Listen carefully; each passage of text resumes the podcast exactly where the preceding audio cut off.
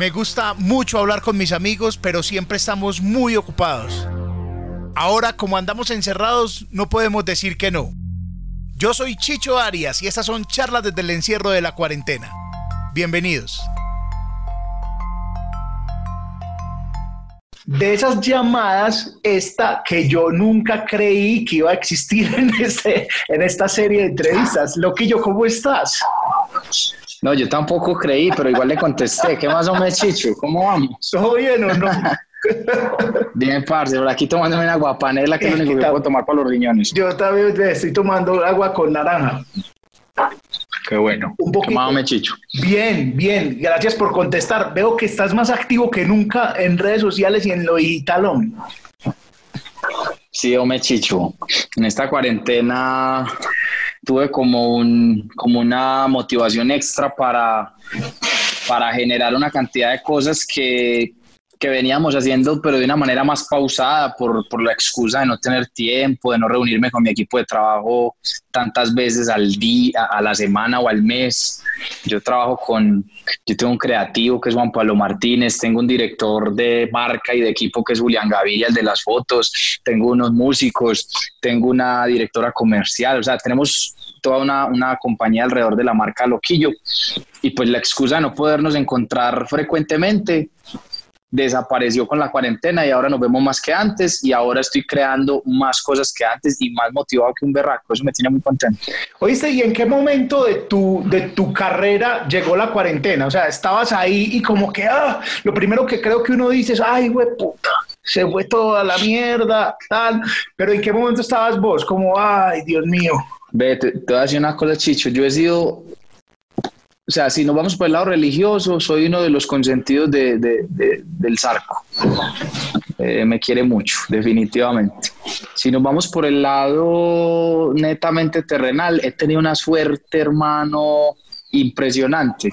Puntualmente este año, 2020, lo arranqué pidiendo una licencia no remunerada en el canal Caracol, que es donde trabajo para varios programas de radio y televisión, porque estaba rodando mi primera película. Entonces, ¿en qué momento me coge la cuarentena? Acabando de terminar una película que rodé, mi primera película, que creo que nos quedó muy bacana.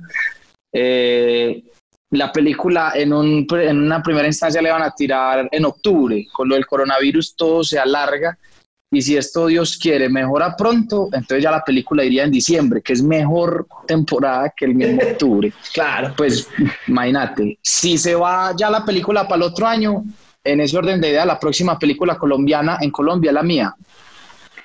¿Me entendés? De comedia, pues por así decir. Entonces, claro. es una cantidad de cosas muy bonitas, pues positivas dentro de, lo, dentro de la crisis. Eh, estaba planeando mis giras internacionales, pero no me quejo, digamos, de haber tenido que aplazar el tema de los shows, porque pues, como te digo, yo en el, en el caso mío, yo estoy, yo tengo unos sueldos fijos por los programas que hago, entonces yo no me puedo quejar, hermano, yo no, yo no estoy como muchos de mis colegas que dependen netamente pues de los shows, por así decirlo, y al no tener shows después, pucha, ¿y ahora qué hago?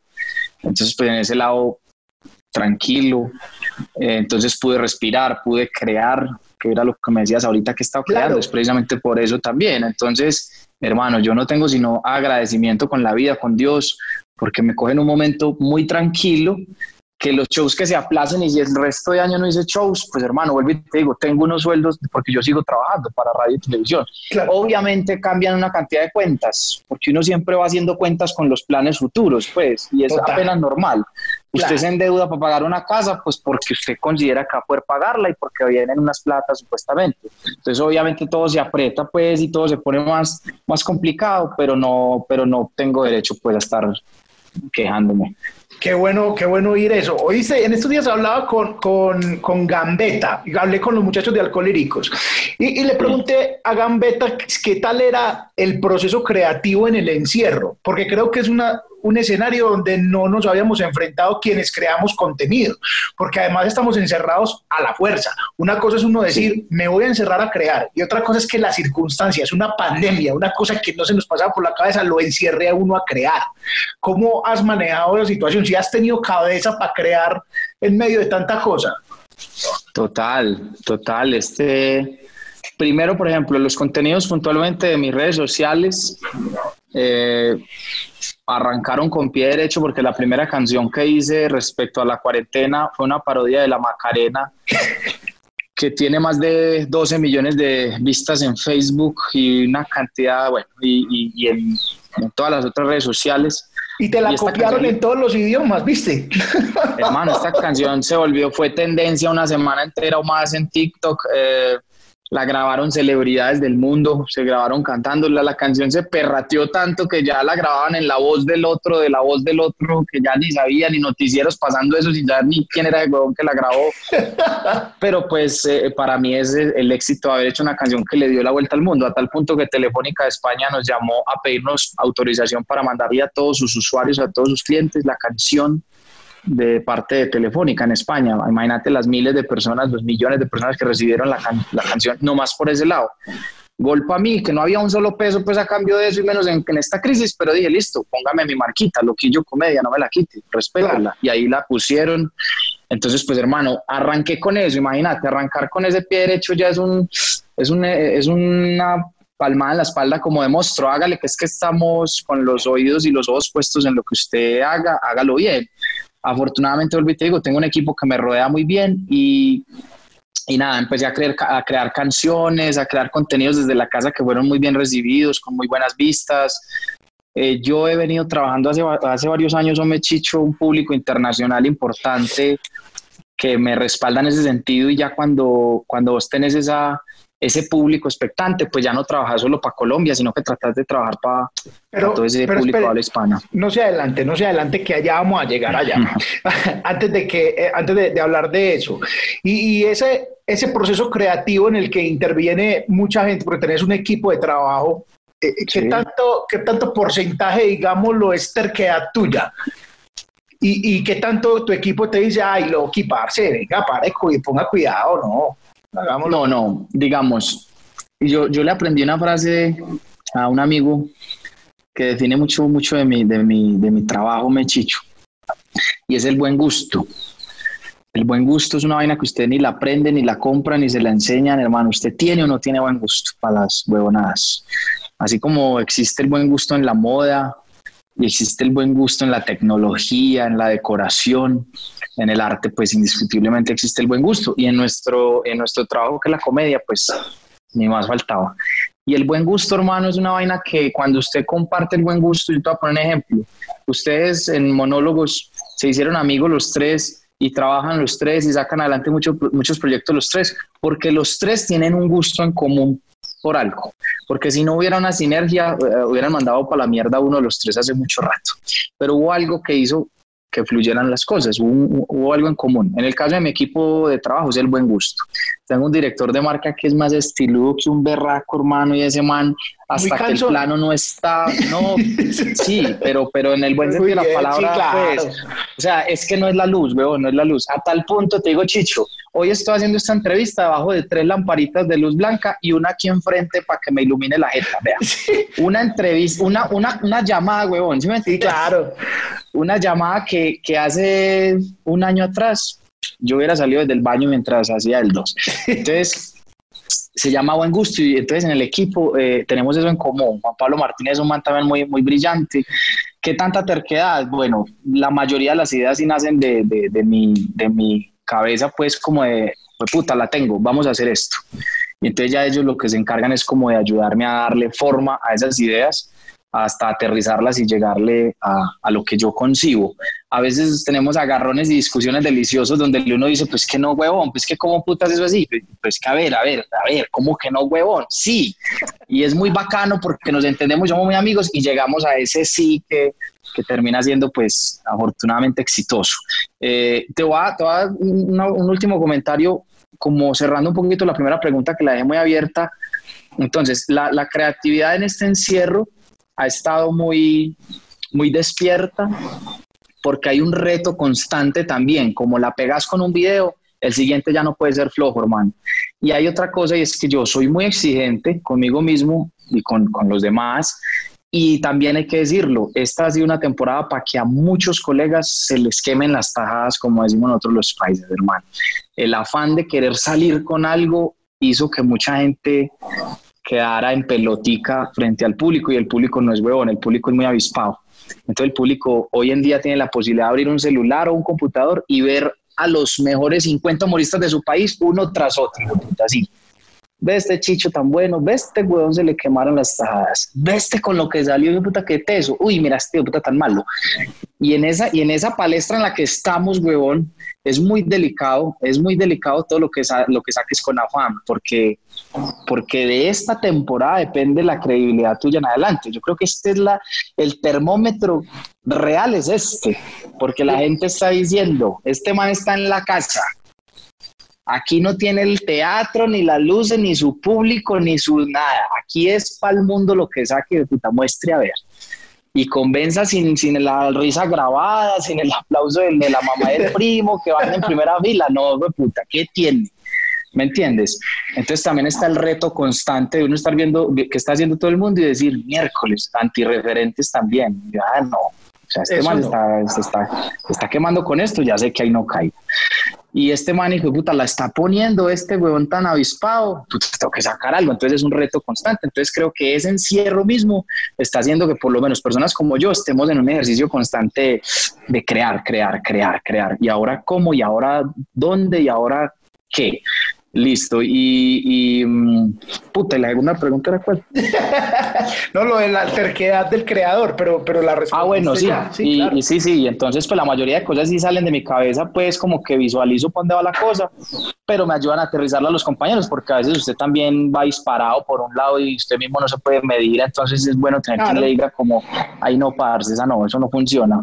Y si uno contrata un comité de aplausos, la caga que todos le dicen, ah, sí, muy bien, hágale, hágale, parcero, que va muy bien, y uno cagándola a ellos, eh, diciéndole que todo bien, entonces eso creo que tampoco, tampoco funciona. Ah, yo creo que esto es una cosa que a todos los, no sé si a los músicos les pase, pero a los comediantes, a los actores, les sucede que, que, que sueñan con tener unas giras internacionales y resulta que las giras internacionales son giras para ir a presentarse a colombianos en otros lugares del mundo. Yo te sigo mucho en redes sociales y en YouTube y en toda parte te sigo y tengo, tengo la fortuna de que Julián también me mantiene informado. y me pareció increíble lo que pasó en México, que vos incluso montaste unas historias diciendo, bueno, aquí eh, está la gente de dónde, y la gente era mexicana.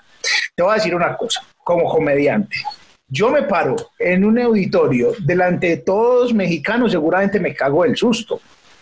Eso, ese proceso de llegar allá y decir, sí, yo voy, además a presentarme con un caballo como Escamilla, que es amado por México, después solo.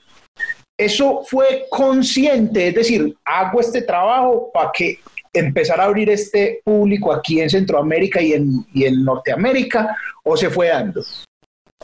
No, eh, ¿cómo se dio el proceso? Yo venía trabajando comedia común y corriente, digamos, yo casi 15 años haciendo la Luciérnaga de Caracol Radio, que es el programa más escuchado y más tradicional de la radio en Colombia. Ahora pertenezco a Voz Populi de Blue Radio, que es el, otro, el otro lado. Yo venía trabajando eh, siendo una gama media en, una nómina de gamas altas muy bravas como Medio Hondo, Polilla, Risa Loca, que ya eran famosos por la televisión. Y la radio tiene algo que, eh, que yo defino como que la radio te da prestigio más no popularidad. La radio, cuando tú te enteras, como así? Este huevón es el que hace esa voz, eh, qué puta tan teso pero solo hasta que se entera. De resto, usted pasa por la jeta del otro y ni cuenta se dan. También la televisión usted tira un peor mano y eso hace eco para bien o para mal en cualquier parte. Entonces yo venía 15 años haciendo eso, con un prestigio, con un respeto y con entre los colegas que conocían mi trabajo entre la luciérnaga como, como, una admiración. Pero cuando voy a la televisión por primera vez solo, ya sin el grupo con el que yo trabajaba, eh, empiezo pues a tener el, foco para mí solito. Y cuando tuve el foco para mí solito era o la cago y, me voy de, de, de Hopu o, la, o aprovecho mi oportunidad. Siempre ha sido desde muy chiquito aprovechar las, oportunidades, de dar todo, de puta, dar todo en la cancha, así fracase, pero que yo deje todo. Que no me quede nada. Eh, y empecé, empecé a trabajar y estuve un año trabajando en, Muy Buenos Días y mucha gente empezó a mirar mi trabajo, Loquillo, Loquillo el comediante, Loquillo el improvisador, Loquillo con su humor musical. Hasta ahí normal porque era un programa de, poco rating en, ese, en, ese, en esa época en la que yo estuve. Eh, muy buenos días junto a J. Mario, que descanse en paz. De un rating de amas de casa normalito, donde empecé poquito a poquito a hacer mis pinitos, hasta que llega el momento en que hago, creo, un personaje que se llama Rastacuando, y ese personaje pues eh, cambió la historia de mi carrera artística, porque suben este personaje a Facebook, la niña de contenidos del programa sube esto a Facebook, y es la primera vez que me vuelvo viral y es la primera vez que que me enfrento a esta sensación de que, pues, puta, todo el mundo quería saber de mí. Y empiezan a, escribirme de todas partes de Latinoamérica, en los primeros países donde se volvió un fenómeno el personaje de Rastacuando, que es un cantante de reggae que improvisa y canta canciones de doble sentido y, puede hacer crítica social y es muy interesante lo que pasa con este personaje. Eh, empiezan a escribirme de Perú, de, de, de México, de Costa Rica, de Argentina, de Chile, de Bolivia, ¿hasta cuándo? ¿Hasta cuándo? ¿Hasta cuándo? ¿Hasta cuándo? Pasaron ocho días cuando yo, cuando yo tenía que volver a grabar e, e, ese personaje o ese sketch. Cuando pasaron ocho días me dicen, si vio lo que pasó con el personaje, yo qué pasó, lleva más de un millón de vistas en Facebook. Yo ni siquiera calculaba o dimensionaba que era eso en ese momento, ¿cierto? Hoy soy un hombre... Perdón, estamos hablando de una presentación, una, o sea, una, aparición una aparición de Rasta cuando ya había superado un millón de views en, en, Facebook, a tal punto de que personajes como Willy Colón, la cuenta oficial de Willy Colón, había compartido el video. Miren este cantante de reggae tan divertido. Y eso me abrió una cantidad de cosas en la cabeza, una cantidad de posibilidades y de mundos y varias información me llegó a través de eso. Primero, que, que lo digital era otro mundo, era otra plataforma, era otro canal. Y si aquí donde yo lo hacía, la matriz, era visto por unas señoras en, Colombia, aquí en esta plataforma que era lo digital, era visto por millones en el mundo. miércoles hay que trabajar para otro mundo también que es el del digital. Segundo, que le estaba llegando a personas y artistas. Solo que Willy Colón lo compartiera para mí era a dónde están llegando mis contenidos. O sea, cómo esto está llegando a personas de este calibre. Y lo tercero era que me estaban entendiendo en países que no era el mío, que eso fue lo más importante. claro, eso, es oro, eso es oro. Total. Entonces me están entendiendo los peruanos, los chilenos, los mexicanos, todos me están diciendo que la canción de Tú o Yo, que fue la primera que yo pegué, eh, este amor, tú o yo, es grande como tú o yo, profundo como tú o yo. Y lo entendieron en todos los países de habla hispana y todos lo disfrutaron. Miércoles, fue una cantidad de información que yo tomé para trabajar el segundo y luego el tercero y así que duré unos meses hasta que ya pues pasé al otro canal, a Canal Caracol, que era además mi sueño estar allí porque había una cantidad de vitrinas indiscutibles como Sábados Felices y bueno, una cantidad de programas que son vistos por muchísimas personas en el canal más importante de televisión y eso también me valía una vitrina para Latinoamérica, en fin. Entonces cuando yo empiezo a hacer esto, inmediatamente pues tomo esa información y digo, bueno, aquí hay varias cosas importantes y es que yo ya no puedo trabajar de manera local. Eh, es muy respetable y, a muchas personas les funciona y muchas personas le apuntan primeramente al éxito nacional. Eh, primeramente al éxito local, en el caso de ustedes, por ejemplo, que son un fenómeno en Medellín, en Antioquia, que han venido haciendo un camino para que ya Colombia entera eh, entienda lo buenos que ustedes son y, ya, por ejemplo, se han presentado acá en Bogotá con muy buenos resultados, en Cali, en otras ciudades. Eh, es un trabajo que se va haciendo paulatinamente. En el caso mío, yo di ese salto muy rápido, porque con el personaje que yo creé, yo ya le llegué de una vez a toda Latinoamérica y, al mundo de habla hispana. ¿Me entiende? Entonces fue, fue un atajo que me dio la vida, que me dio Dios con este personaje. Entonces ya no tuve que hacer todo ese proceso de poco a poco irme ganando ese público, sino que ya estaba de, cierta manera la atención captada.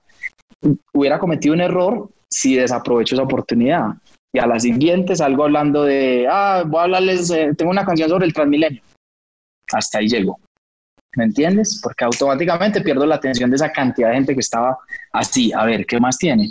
Y entonces empecé a construir canción tras canción, siempre era pensando y tratando de que los tiros, los apuntes, los chistes, las canciones fueran entendidas de la manera más general posible y así lo hago hasta el día de hoy. Luego fui adaptando eso a Loquillo, a los otros contenidos de Loquillo y, pues hermano, ya eso me valió cosas como, como que construí la canción de la tica, eh, de la tica, la niña de Costa Rica.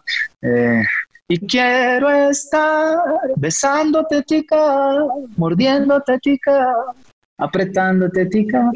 Y cuando llegué a Costa Rica a presentarme por primera vez, viejo, era un fenómeno en Costa Rica, hasta cuando era famoso, detrás de hasta cuando loquillo, pues, porque ya también la gente empieza a conocer qué otras cosas hago el que me entrevistaba en una emisora temblando con un respeto, le dije, puta, no como usted, weón, pero además si me respetaba, sí, puta, si me veía con respeto. Yo te respeto profundamente, te respeto, te respeto profundamente. Oíste, pero... Arce, Chicho, y un, y un, y un auditorio de 3.500 personas. Yo vi eso. Precisamente eso, weón, llego y pregunto, bueno, ¿dónde están mis colombianos?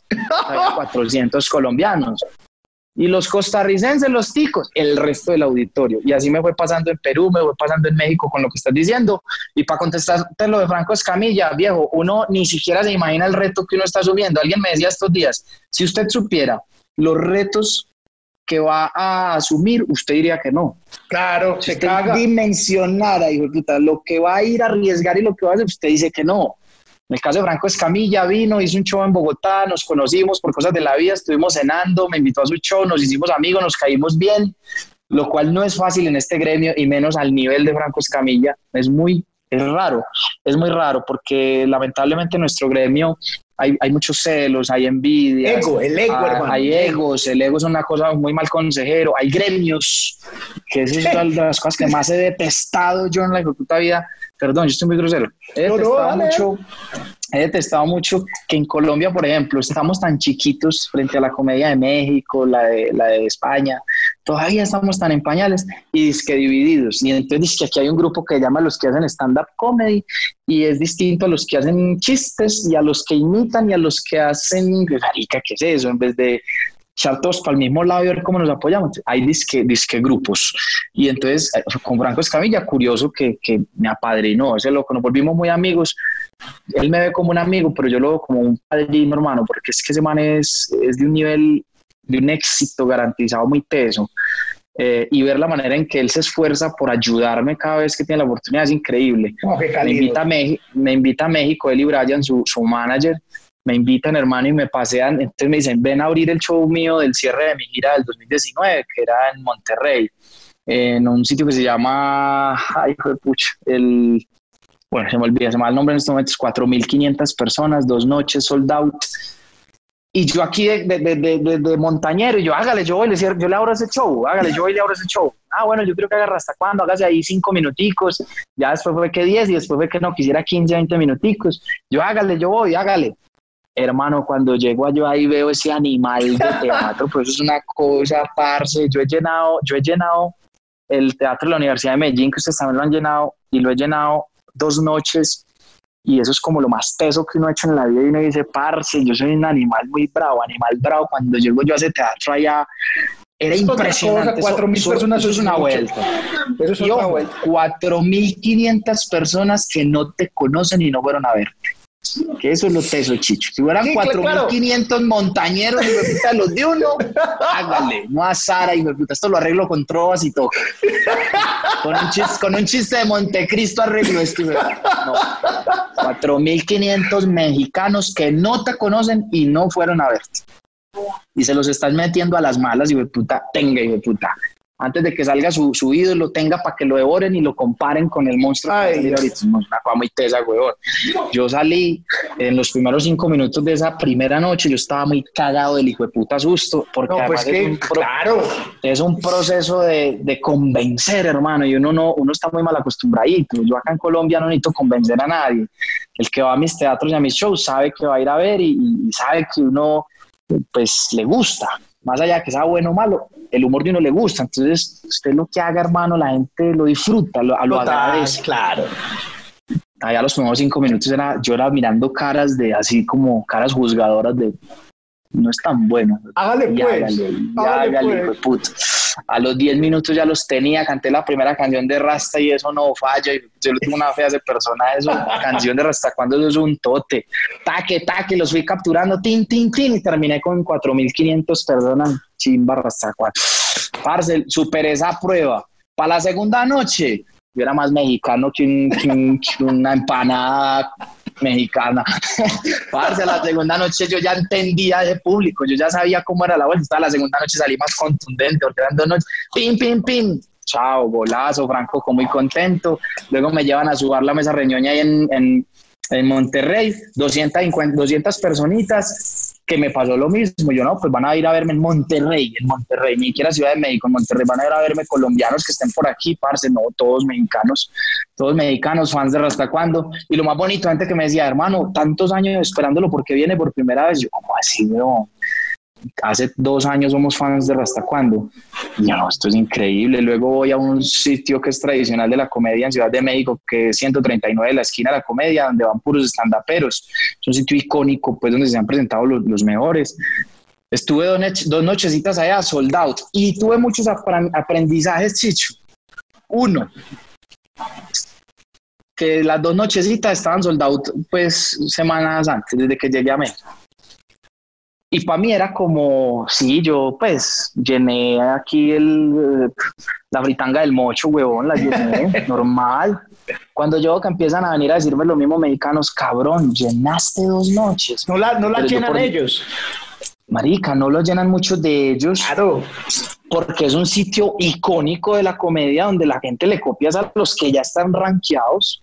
De resto se unen muchos grupos como para hacer, eh, probar material y eso y era sold out. Para mí era un sold out de 110, 120 personas que le caben a, ese, a ese, lugar. Entonces, claro, yo empecé a entender, yo, huevón, usted está, usted está equivocado. Y era como una, un análisis y un aprendizaje para mí, usted está equivocado. No es el número de gente, no es el número de gente, es, es lo que significa que esa gente vaya a verlo. ¿Sí me entiende? Y eso lo aprendí para mi vida y para mi carrera. Y yo hoy en día yo sufría mucho con eso. Yo cuando empecé a tener popularidad y a, irme rankeando como uno de los comediantes importantes de este país, yo ya era sufriendo que porque salía, huevón, a un teatro de 900 personas y veía 20 sillitas vacías y yo, no, puta, ¿qué pasó? ¿Por qué no se llenó del todo? O salía y veía la mitad o el 70% del auditorio y yo asustado y estresado porque ¿qué está pasando? como así? Como así? Es que esto no es la cantidad de la gente mío. Si fueron 10, son 10 que siguen creyendo en usted iban a verlo. Y más aún si son 110 mexicanos llenando un sitio icónico que lo llené dos noches. Entonces ya no lo empecé a ver por el tamaño, sino por lo que significaba. ¿sí me Oíste, a mí me da la impresión, os cuidas demasiado hasta cuándo. Porque creo que de todo este tiempo para acá, desde que nació hasta cuándo, vos seguiste siendo loquillo que, por ejemplo, eh, eh, fue una tarea al revés que hizo Dani con, con Suso, por ejemplo. Él era Suso. Y cuando salía de Dani le decían Suso. Ve que ahí está Suso. Y él la logró traerla aquí y ahí estaba bien. Pero vos creaste hasta cuando para vos era, digamos, más fácil decir, ah, soy hasta cuando y matar a Loquillo. Y no dejaste que eso pasara. A mí ese ejercicio también me parece un ejercicio de pelear contra muchas cosas, porque es que hasta cuándo te puede enriquecer. Total, total.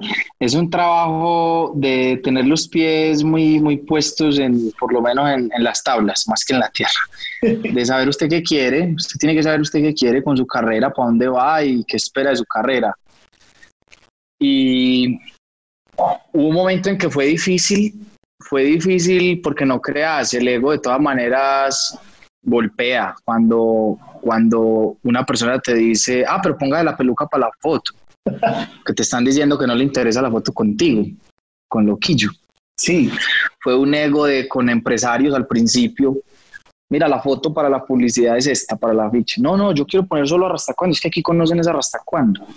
Y fue una pelea que ahí sí hizo un trabajo, también lo hicimos muy concienzudo con mi anterior manager, Andrés Felipe Silva, y, estuvimos muy claros desde el principio los dos que no podíamos permitir que una creación mía eh, opacara y borrara al creador.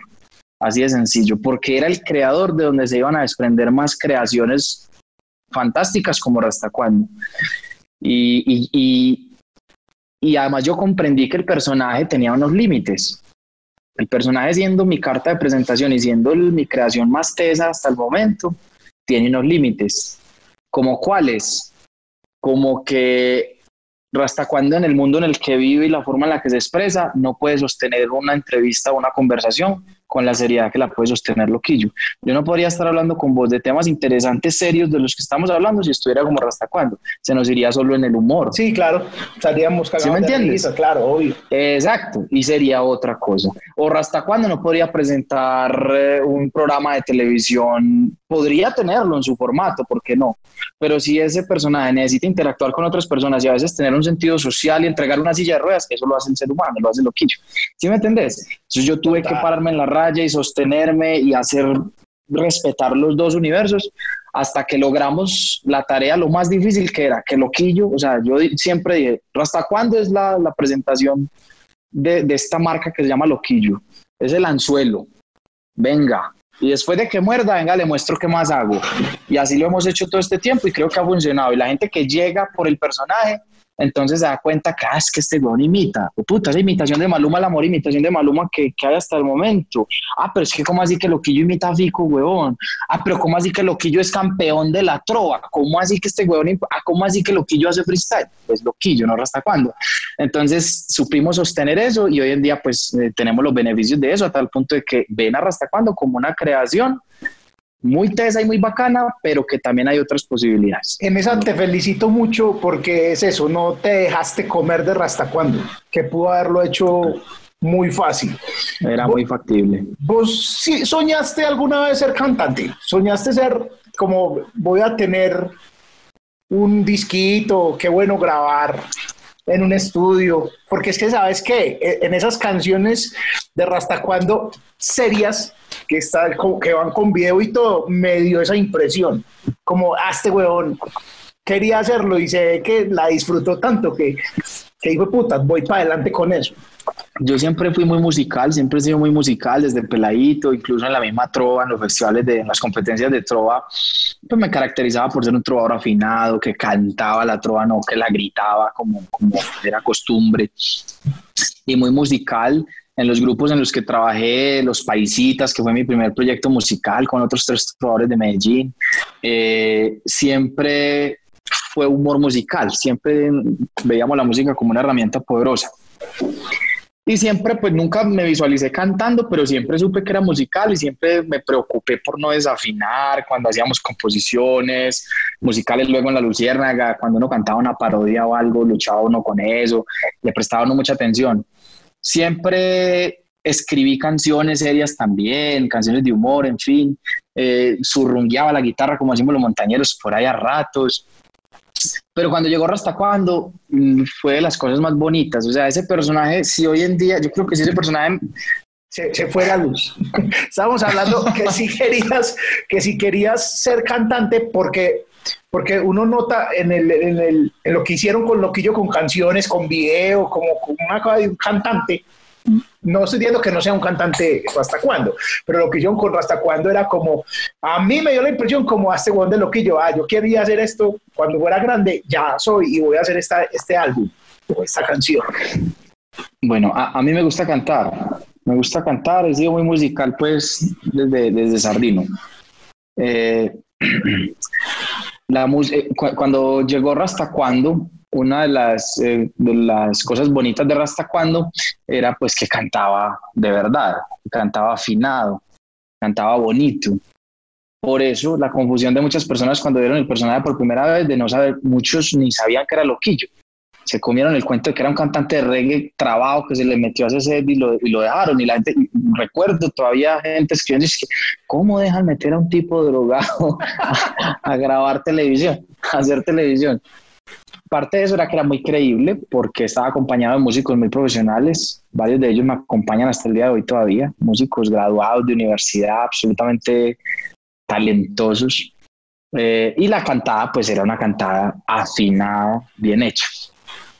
Eso le ha valido el respeto de muchos músicos y muchos cantantes que son fans del personaje, precisamente porque ven en el personaje, pues dentro de la comedia, dentro de todo el chiste, un trabajo muy serio musicalmente siempre fui musical y nunca visualicé que fuera a grabar un disco, un tema, pero cuando ya llega hasta cuándo, entonces empieza como esa, ese bichito de, de, de, cantar bien, de no desafinar, de las letras con unas melodías bien creadas. Y cualquier músico que se siente a analizar las canciones de Hasta Cuándo sabe que hay un trabajo serio musicalmente hablando. Eh, hasta que llegó el momento de grabar, mucha gente empezó a pedir las canciones de hasta cuándo pues grabadas de manera profesional y siempre estuve como aguantando ese proyecto, aguantando ese proyecto hasta que llegó un momento en que era inevitable ya pues sacarle su álbum del cual hemos lanzado dos, dos sencillos, el tercero está por salir, ya está grabado.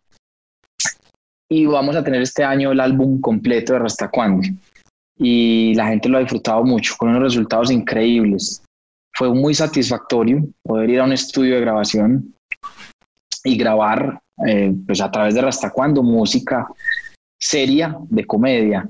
Eh, y entonces, exacto, tomé la decisión, por ejemplo, el productor del álbum es Jean-Paul Garcés, que es el pianista de Jorge de León y es uno de los mejores percusionistas, si no el mejor percusionista de Colombia. Estamos hablando de un nivel muy alto de música, un nivel muy alto de arreglos musicales, de producción. Y yo creo que ese ha sido el éxito, Chicho. Yo he sido un man, yo no soy rico porque no me ha dado la gana, hermano. Así de sencillo. Sí, sí, sí. Pero me voy a ir a la tumba, me voy a ir a la tumba sin plata, pero con una sonrisa, hijo de puta. Yo hice lo que quería hacer y lo hice estiludito, con gusto, bien hechecito. No, está eh, muy hay muchos, hay muchos comediantes que utilizan la música como herramienta, algunos mejor que otros o por lo menos algunos tienen mi respeto, otros no, porque, porque eso, eh, la música es una herramienta muy linda y me duele mucho cuando la veo desperdiciada en boca de algunos, de algunos colegas que la usan porque sí. Una cosa es usted usarla diciendo, no, yo no soy músico, pero mira este chiste con esta pista y con esta canción, eso, eso está bien. Pero hay otros que pretenden venderse como músicos y la música es un arte milenario, eh, universal y, de, culto, hermanos. La música es para respetarla, para venerarla, para admirarla, para sentirla, para vivirla. Respeto demasiado la música y como me la he tomado con mucha seriedad y con mucho respeto, pues eh, así mismo los resultados. Entonces me la tomé con seriedad y hasta cuando pues es un cantante de reggae, es un cantante de reggae. No está fingiendo que canta reggae, es un cantante, es un cantante profesional con músicos profesionales y lo más bonito del proyecto Chicho fue que tomé la decisión de esas decisiones acertadas que toma uno y yo dije, listo, todo el mundo está esperando la canción chistosa, solo la canción chistosa. Me la quiero jugar por el lado de que yo, a través de Rasta Cuando, puedo cantar canciones serias y, música seria. Y el primer sencillo que lanzamos fue el 6. El 6 es una canción absolutamente bella, romántica, bonita, de una búsqueda de un amor perfecto, por así decirlo, eh, con unos juegos de palabras muy interesantes, muy bien logradas desde la, desde la letra, la música es bella. Yo no sé cuántos millones de views tiene esa canción, el video, por lo menos. Pero, ¿sabes qué? También es, es un fenómeno muy chimbas porque la gente espera que sea chistosa, entonces la pone. Y por estar pensando y esperando el chiste, no la escucha bien, entonces vuelve y la pone. Ve, no, pero está bacana, entonces vuelve y la pone. Entonces es una canción que es doble reproducción, es muy chévere. No, Chicho, yo me, me, fui a Guatemala y me fui a Honduras. Me va increíble poder estar diciendo esto, yo que soy un montañero desplazado por la violencia de David que por estar diciendo esto y que sea verdad, pues, porque decirlo lo puede decir cualquiera, que sea verdad. En Guatemala en Honduras, en México, en Perú, cantando el 6 en un show de humor y que dos mil personas, tres mil personas canten la canción como si fuera un concierto de música. No, qué humor. No, papá, usted no se imagina, hermano. Eso es una cosa que se queda aquí adentro, que solo yo sé lo que significa. No, eh, eso. Entonces es una mezcla de muchas cosas, hermano. Hemos hecho unas cosas tan bonitas que vuelvo y te digo, yo me hubiera podido hacer rico con la comedia hace mucho rato. Hace mucho rato, hermano, yo estaría viviendo en una mansión y andando en un carro convertible y viajando en primera clase. Me, me vale huevo todo eso al lado de la riqueza espiritual y emocional que yo me he llevado de cuenta de estas cosas, hermano. Cantar una canción como el... Que, espérate, que pena que te interrumpa. Ya vendrá porque, porque es que lo que estás haciendo en este momento es cultivar una gira que será gira eterna. Dentro de 20 años vamos a estar hablando de lo que yo otra otra girita y el otro lado.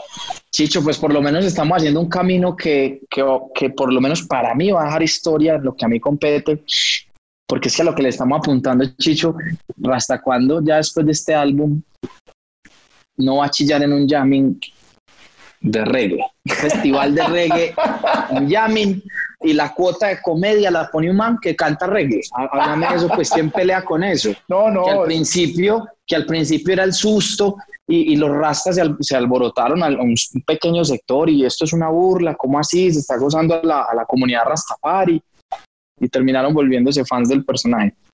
Y hoy en día, Rasta cuando podría estar perfectamente parado en un festival internacional o nacional de reggae, se sube con unos músicos profesionales a cantar de manera seria canciones que unas son chistosas, como este tema Maste, que es un éxito también, y la corean y la cantan y es chistosísima, y también cantan el 6, es una canción romántica y bonita.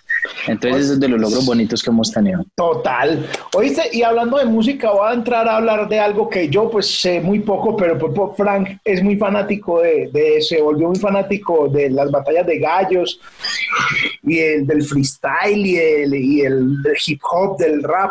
Eh, yo siento que también, como que si le metes a eso, también goleas.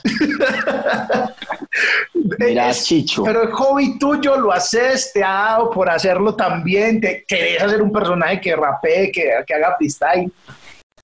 Yo el freestyle me lo tomo muy en serio y lo respeto mucho, me parece fantástico, soy muy fan del, del rap, de las batallas de gallos.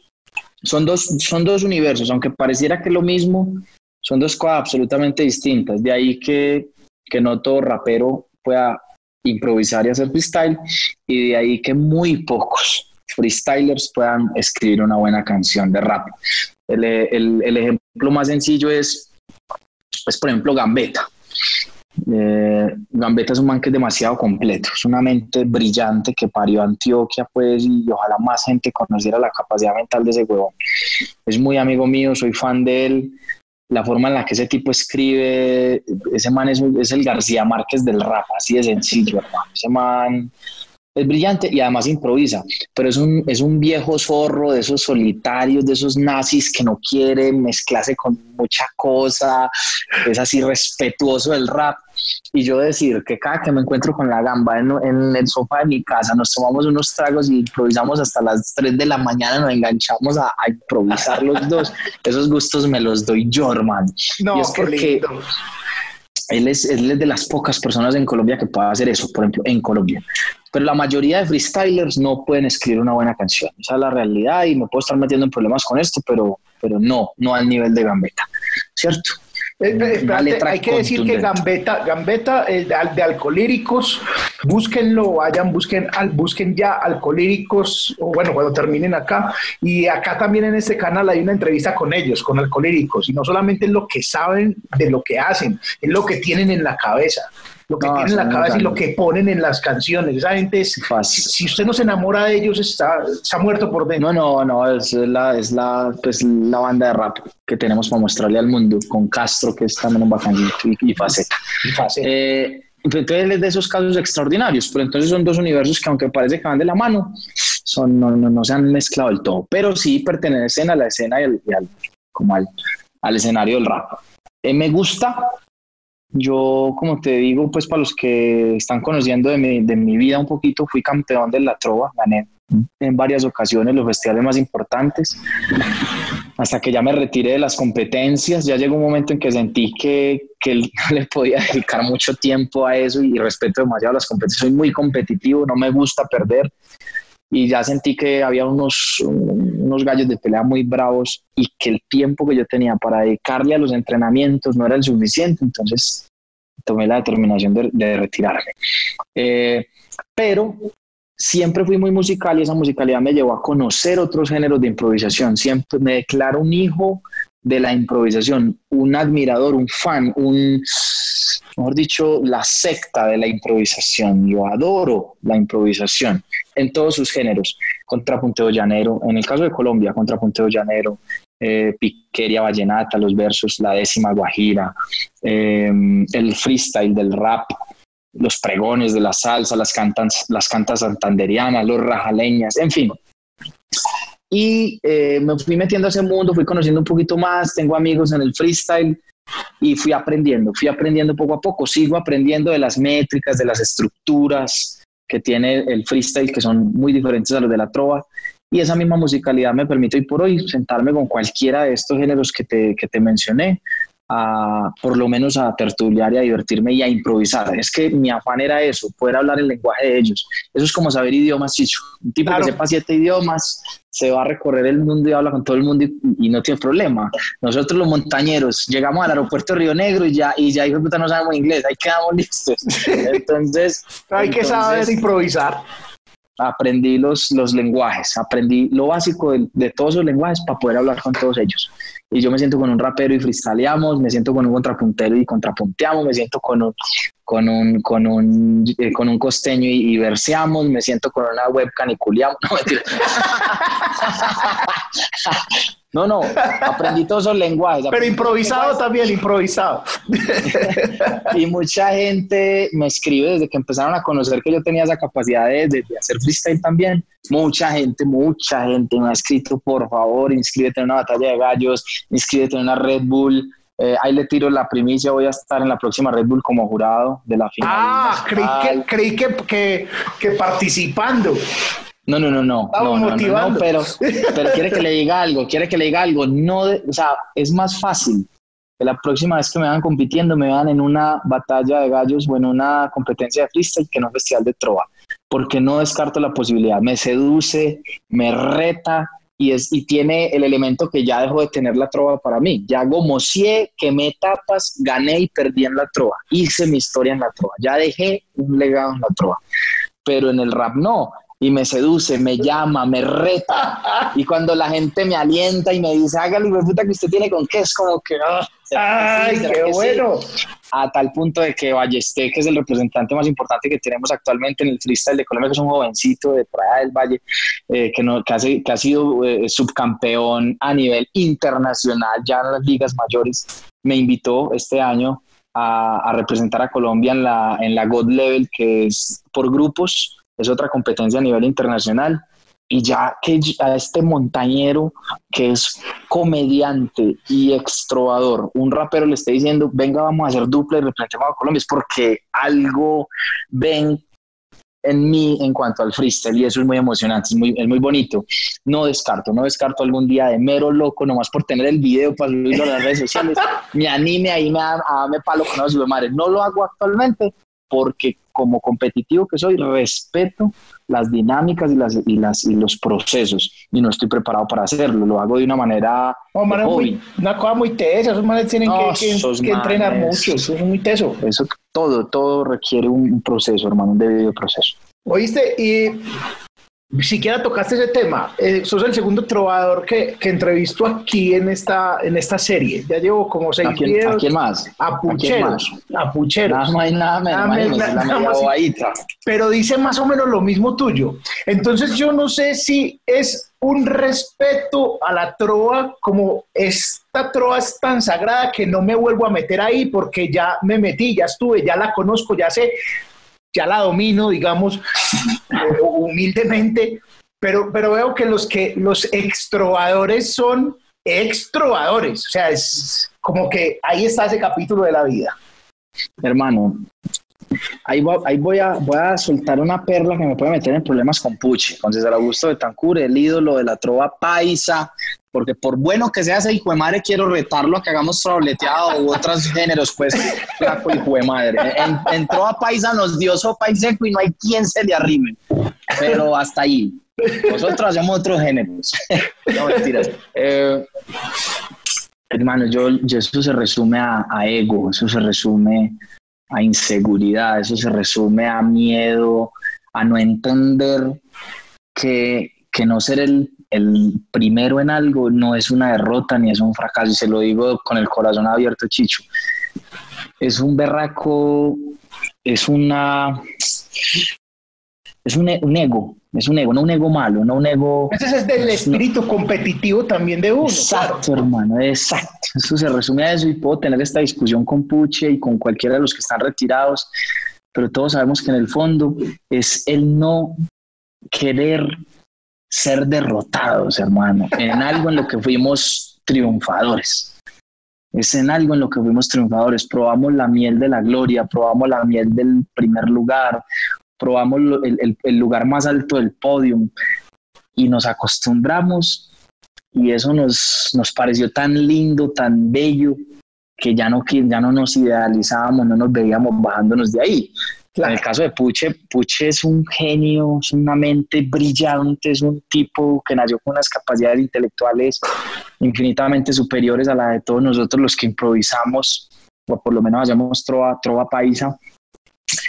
Y él, por mal que esté en una noche, por mal que esté, él va a estar en el podio, va a estar en los primeros tres lugares, en los primeros dos lugares. Es que es tan difícil que, le quiten eso, que le arrebaten ese primer lugar porque es, es, superior, así de sencillo. Dios la vida lo mandó con una constitución mental superior a la de Es como si fuera, como si, si tuviera algo en el, cerebro que va dos segundos o tres adelante no, no, en el tiempo, ¿sí o qué? No, no, no, muy loco. él paraliza el tiempo. Yo ponía, yo le ponía un ejemplo a mis, a mis alumnos trovadores o, por lo menos mis pupilos, como Juan Pablo Martínez, que fue pupilo mío un tiempo cuando yo le, le di unas técnicas para ir a ganarse todo y hoy en día me superó.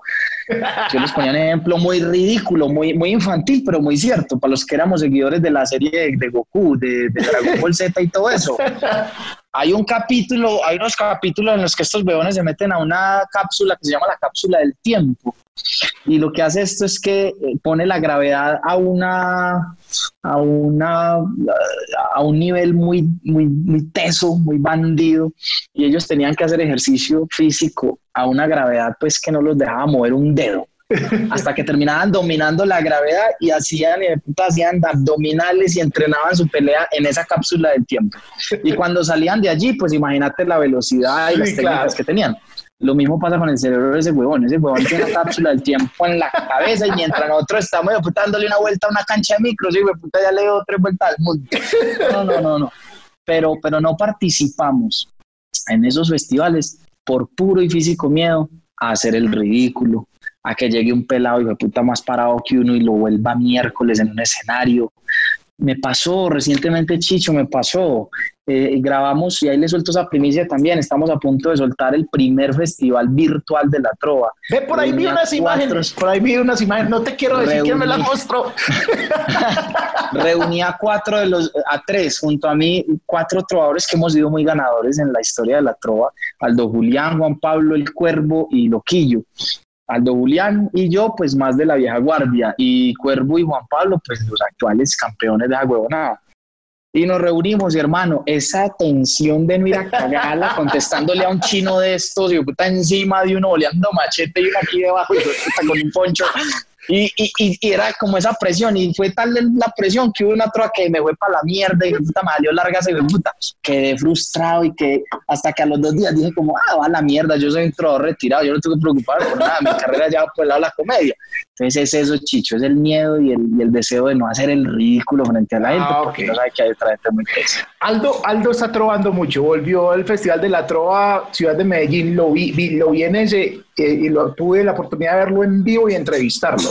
Está trovando cargas.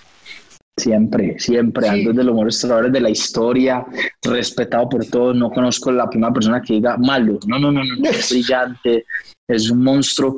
Y, me puedo dar el lujo de decir que, que durante una, una temporada fuimos rivales en la trova y la gente quería vernos a los dos y creo, creo, si no me fallan las cuentas, que siempre salí victorioso frente a ese animalote. Es un animal. Los festivales, un animalote. ¿Oíste, tu hijo, tu hijo va, a ser improvisador o simplemente es como parchado ahí? Pues, no, no.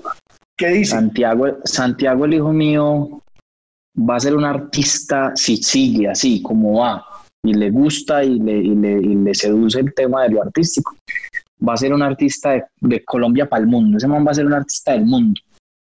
Y no lo digo como típico padre que ve a su hijo con ojos de anas, que el hijo mío, si vieras, si vieras la bolita de plastilina guiso. No, que hijo mío.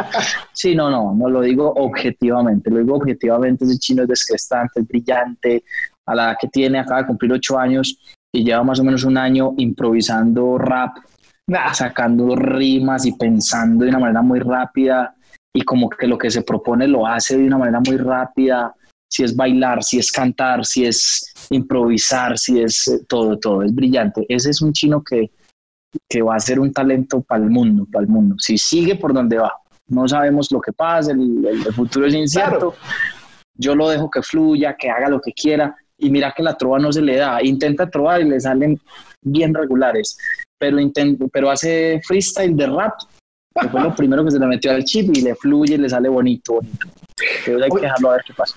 Oíste, cuando pues vos sos un artista de giras, artista de muchos trabajos de televisión, de radio, y eso quita tiempo.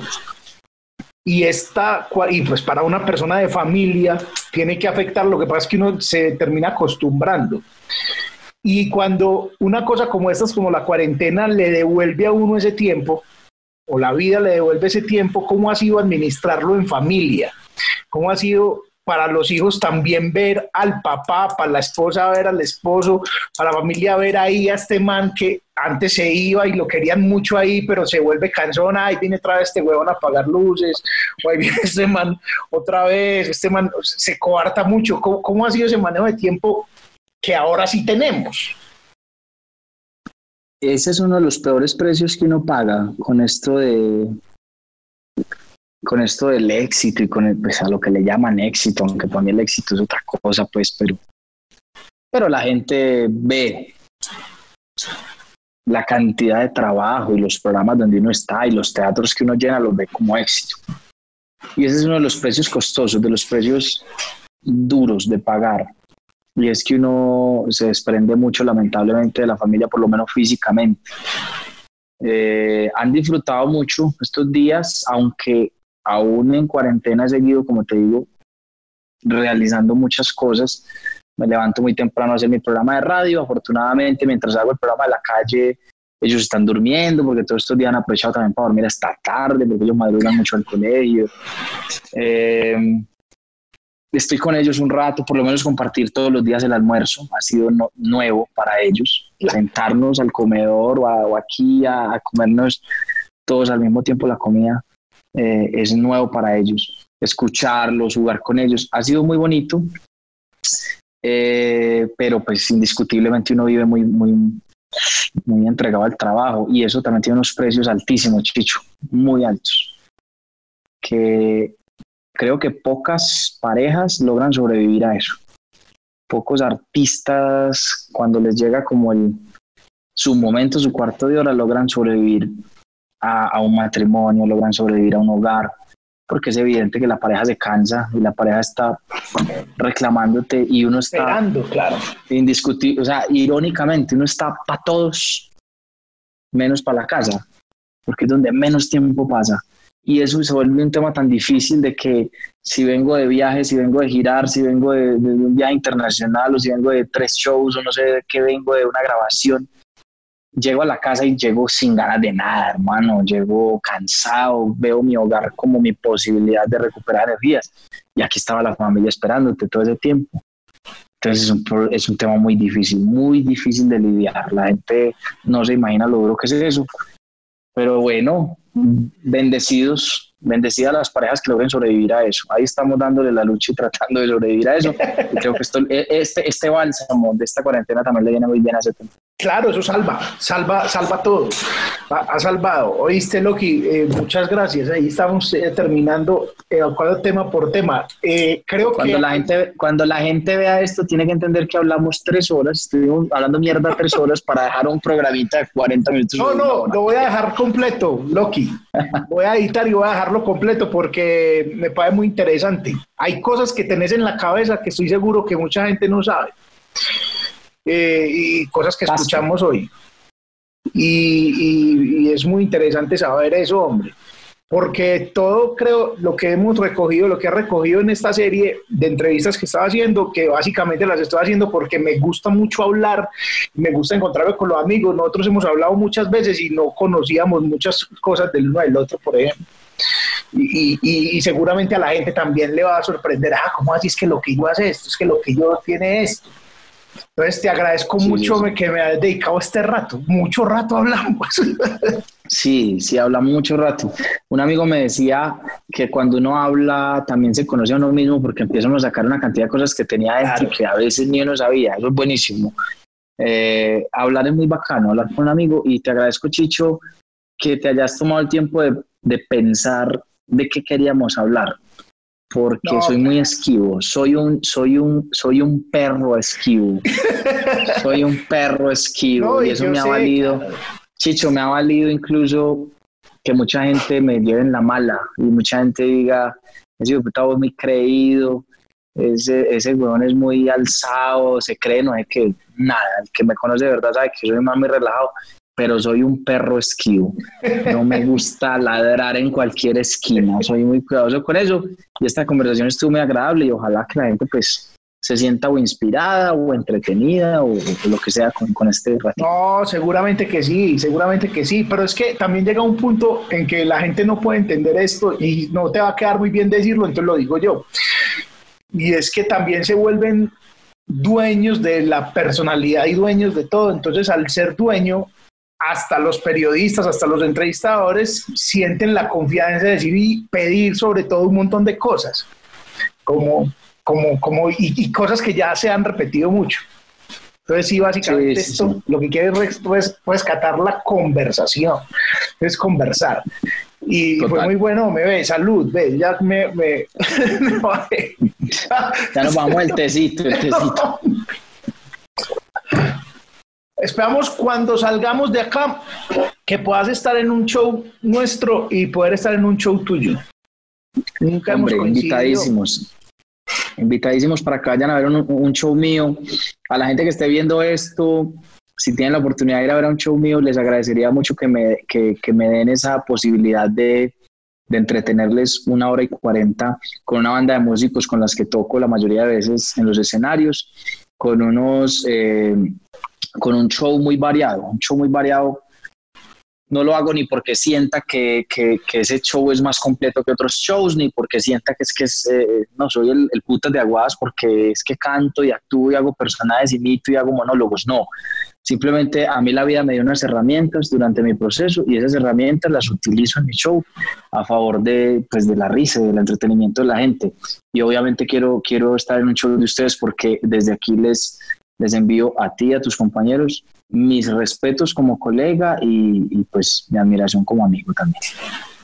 Loki, lo quiero mucho. La buena papá. Déjese ver más seguido. No trabaje tanto, hermano. Descansa. seguro, seguro. Chao.